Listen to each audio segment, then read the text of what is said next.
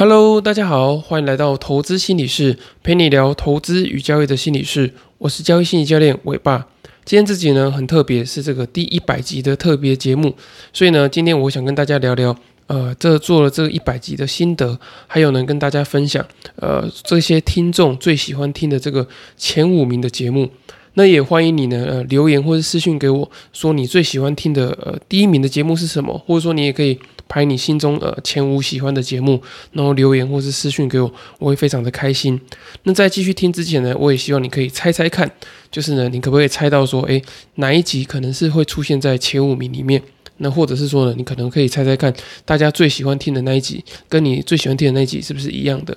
那我先从分享前五名开始，然后呢，分享完之后，我再跟大家讲一下我做了这一百集的这些呃心得感想啊，还有体验、心路历程等等的。好，那第五名呢，就是第八集的这个战斗机飞行员跟交易者的这个心理状态有什么样的差别？然后呢，这个主要的题目是在讲这个脆弱的力量。那这一集呢，我是跟我的这个同学，大学同学陈家政智商心理师一起讲的。那这一集里面呢，主要是分享一个经验，就是我以前在当空军幸福官的时候啊，有一次要跟我们这个呃上校的政战主任，他也是个飞行员，要去一个地方，然后跟他们那个当地的这些飞行员做这个心腹宣教。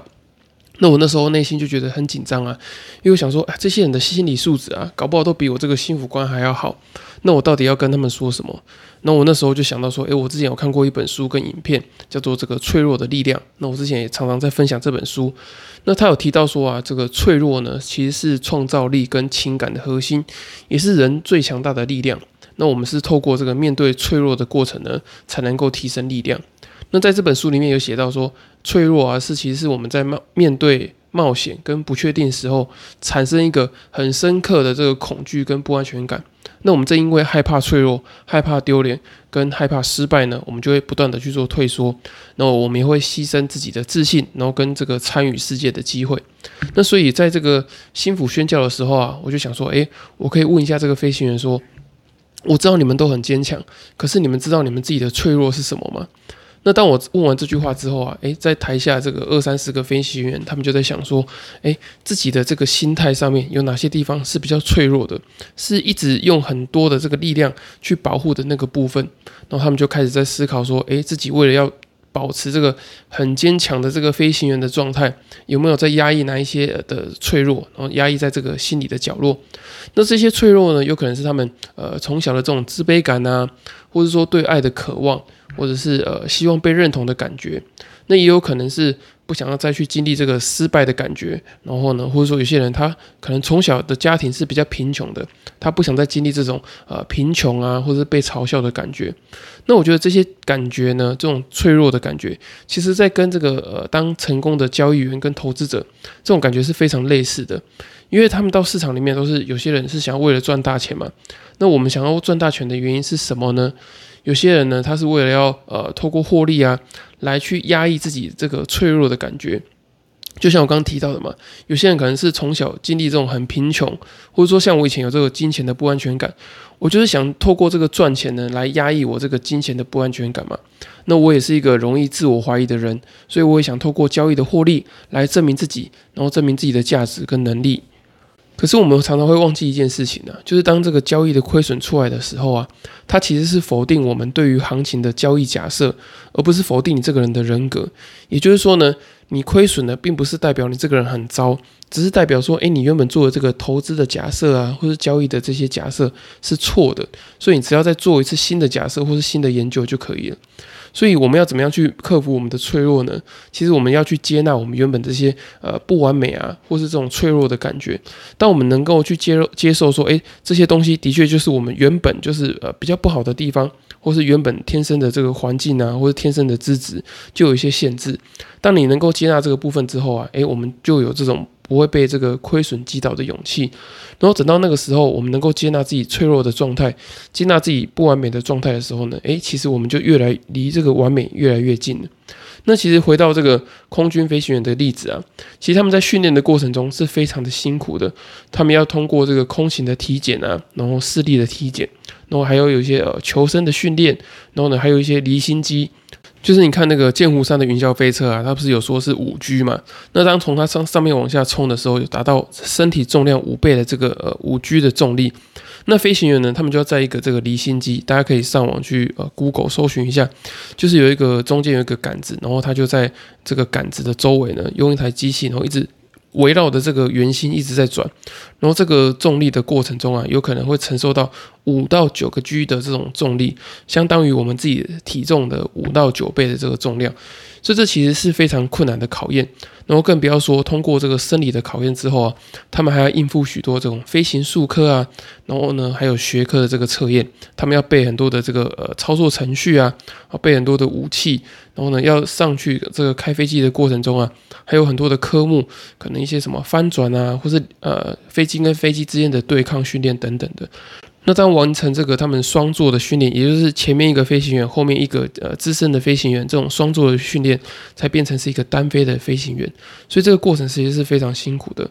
那我们呢，呃，再回头看看这些呃赚很多钱这些交易者，他也一定经历过非常多的这个交易的考验，或者说经历过很多亏损的挫折，然后不断的呢去锻炼自己的技术，还有锻炼自己的心理强度，然后才能达到现在的这个状态。所以呢，我非常推荐这一集，大家如果喜欢的话呢，可以去听听看这个第八集。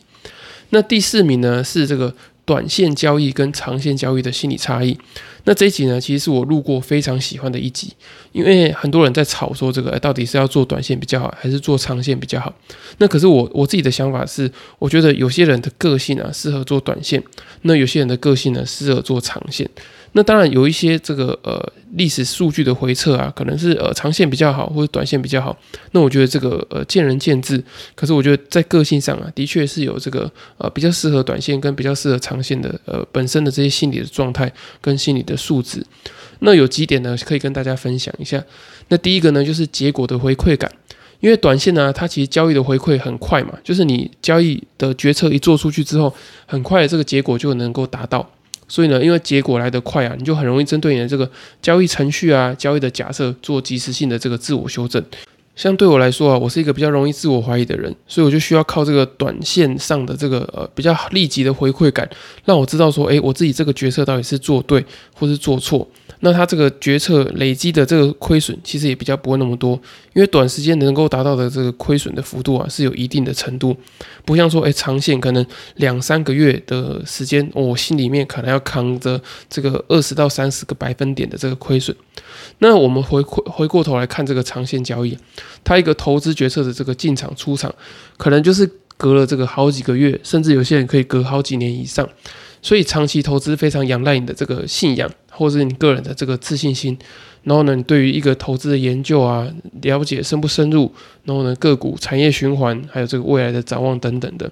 那如果说你能够呃具有这些呃个人呃不不会在意别人的评价，不会在意别人的说法，然后可以埋首于这个就是埋头苦干去做这些研究的话，我觉得你就很适合做这个呃长线的交易。那除了这个结果回馈感以外啊，我觉得挫折的耐受度也非常的重要。就像我刚刚提到的嘛，就是短线它累积的这个幅度亏损的幅度是比较小的，所以呢，如果是一个风险管控合理的这个短线交易者，他一天啊，如果要亏到这个总资产的这个两。两个 percent 到五个 percent，其实就算蛮多的。可是呢，如果你是一个长线持有者的话，如果说你进场的时机点没有到很好的话，诶，你可能在这个可能半年啊，或者说一年里面，你就会经历到二十到三十个 percent 的跌幅。那当然，这个跌幅是透过时间累积的嘛，你就没有办法马上做逆转。所以呢，你就需要呃经历一段时间，就是你需要内心要去撑住这个二十到三十个 percent 的跌幅，然后或者说在这个过程中，你还得要持续的做这个加码的动作。因为你要用这个微笑曲线来换取你这个平均成本比较低嘛，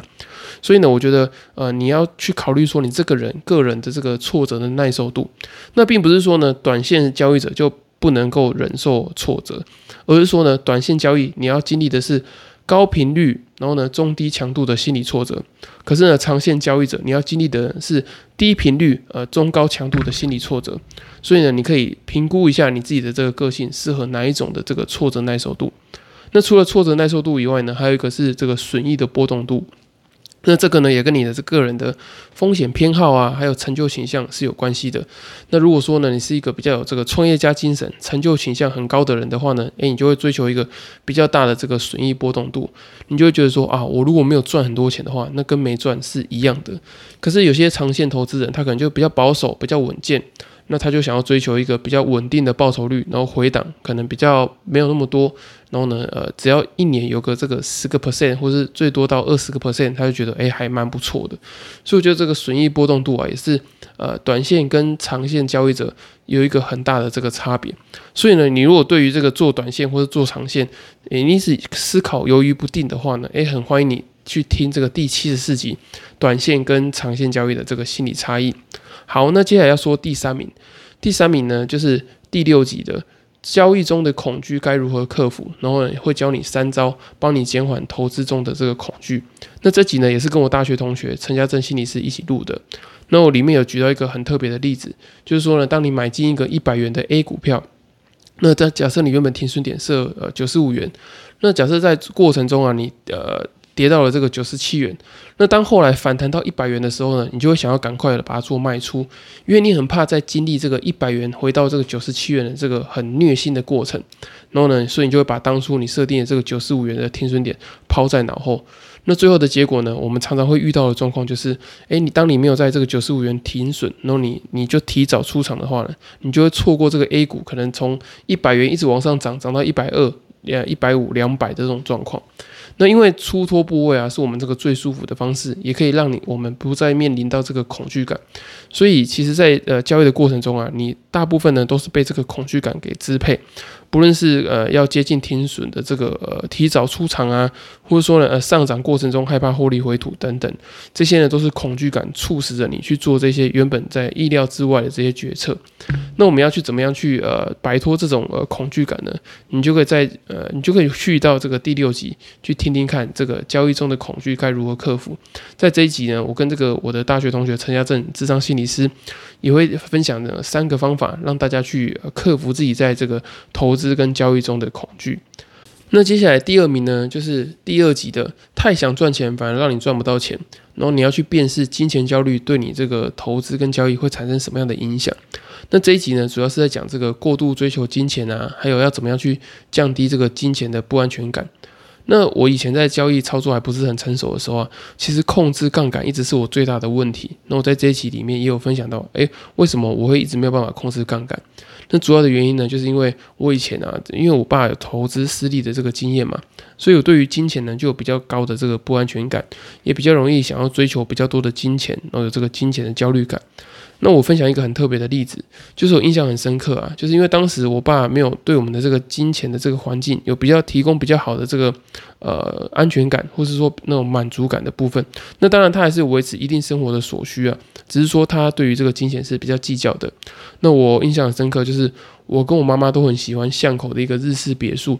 那我在高中的时候啊，我一直想跟自己说，就是等我以后有钱的时候呢，诶，我要让我妈妈去住这个日式的别墅，因为我想要让她过这个比较好的生活嘛，我不想让她再过这个我爸带给我们这种呃金钱不安全感的这个呃气氛里面。所以呢，我一直这样告诉我自己。所以我在这个投资跟交易的目标啊，其实有远远来看啊，我就是想去买到这个日式的别墅嘛。那当然，我还有很多其他的这个心理的目标。可是这个这个日式的别墅是我其中的一个心理目标。那所以我后来呢，在交易的过程中啊，我就会不自觉的去放大杠杆。那当然，我我觉得我自己在放大杠杆的过程中啊，一部分是我对于杠杆的不了解，不能完全归咎于这个呃想要买日式别墅的这个憧憬。可是我觉得这是一部分的这个呃错误的心理的期待。所以当我开始去减低我的杠杆的时候啊，反而是我我跟我妈核对说，哎，你需不需要住到这个日式别墅才觉得说，哎，生活过得舒服？那后来我跟她讨论完之后啊，发现说，哎，其实她只需要我跟我妹妹啊生活过得还不错，然后呢不用呃有太多的烦恼，她就觉得很安心了。那当我放下这一部分的这个心理期待之后啊，诶，自然而然的，我对于这个金钱的呃的这个心理期待就会变得比较正常，比较不会像之前啊有这个非理性的这个心理的期待。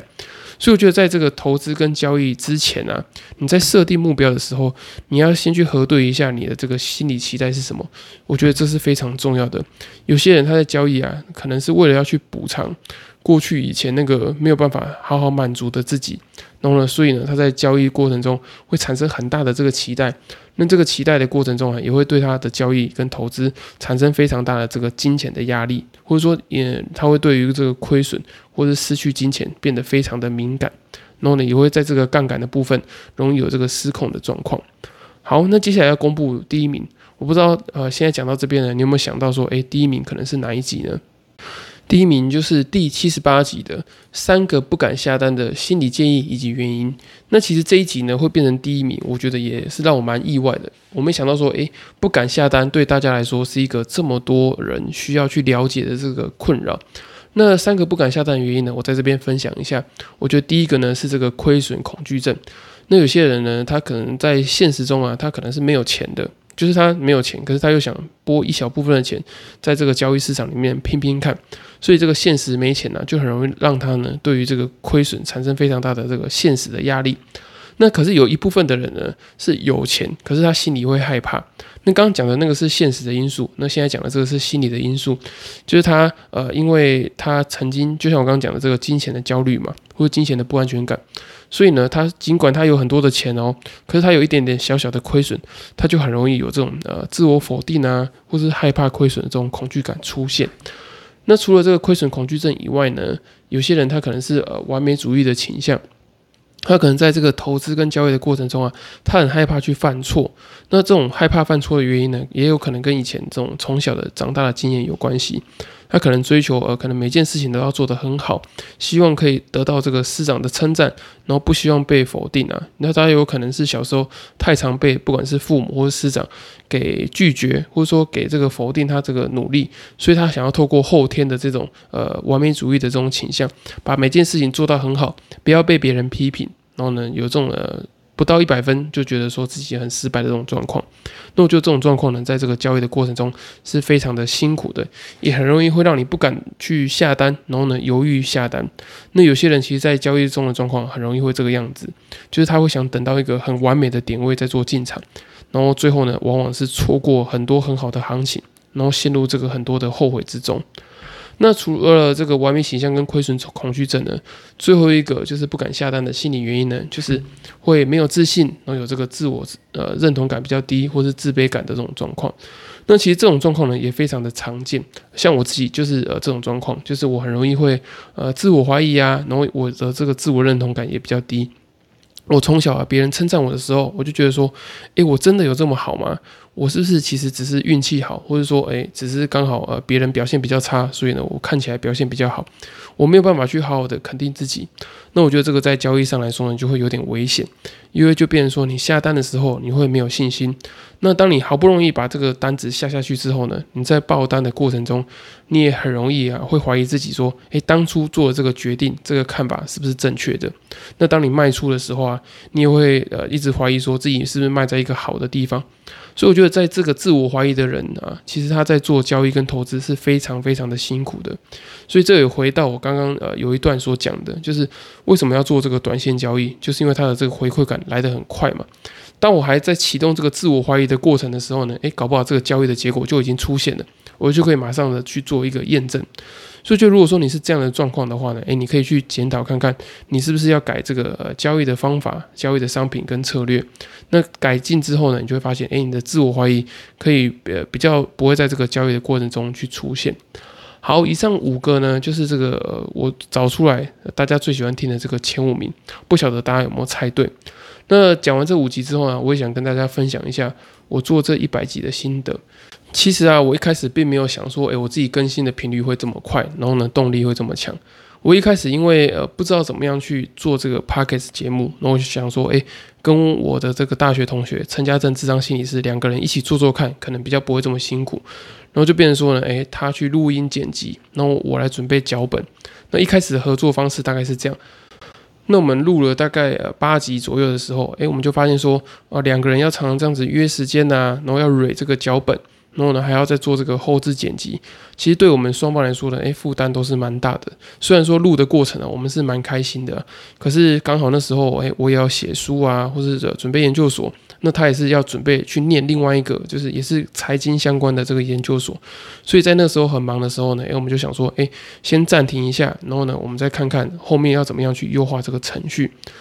那在停了一阵子之后啊，呃，偶然有一次我看到评论的时候，有看到别人有留言说，诶，觉得我跟家政录的感觉还不错啊，然后希望说我们可以再跟其他人合作，或是呃再录这个好的节目这样，所以这件事情就一直放在我的心上。然后呢，诶，刚好有一段时间，呃，写完书了，然后比较空闲的时候，我就想说，诶，自己来录录看。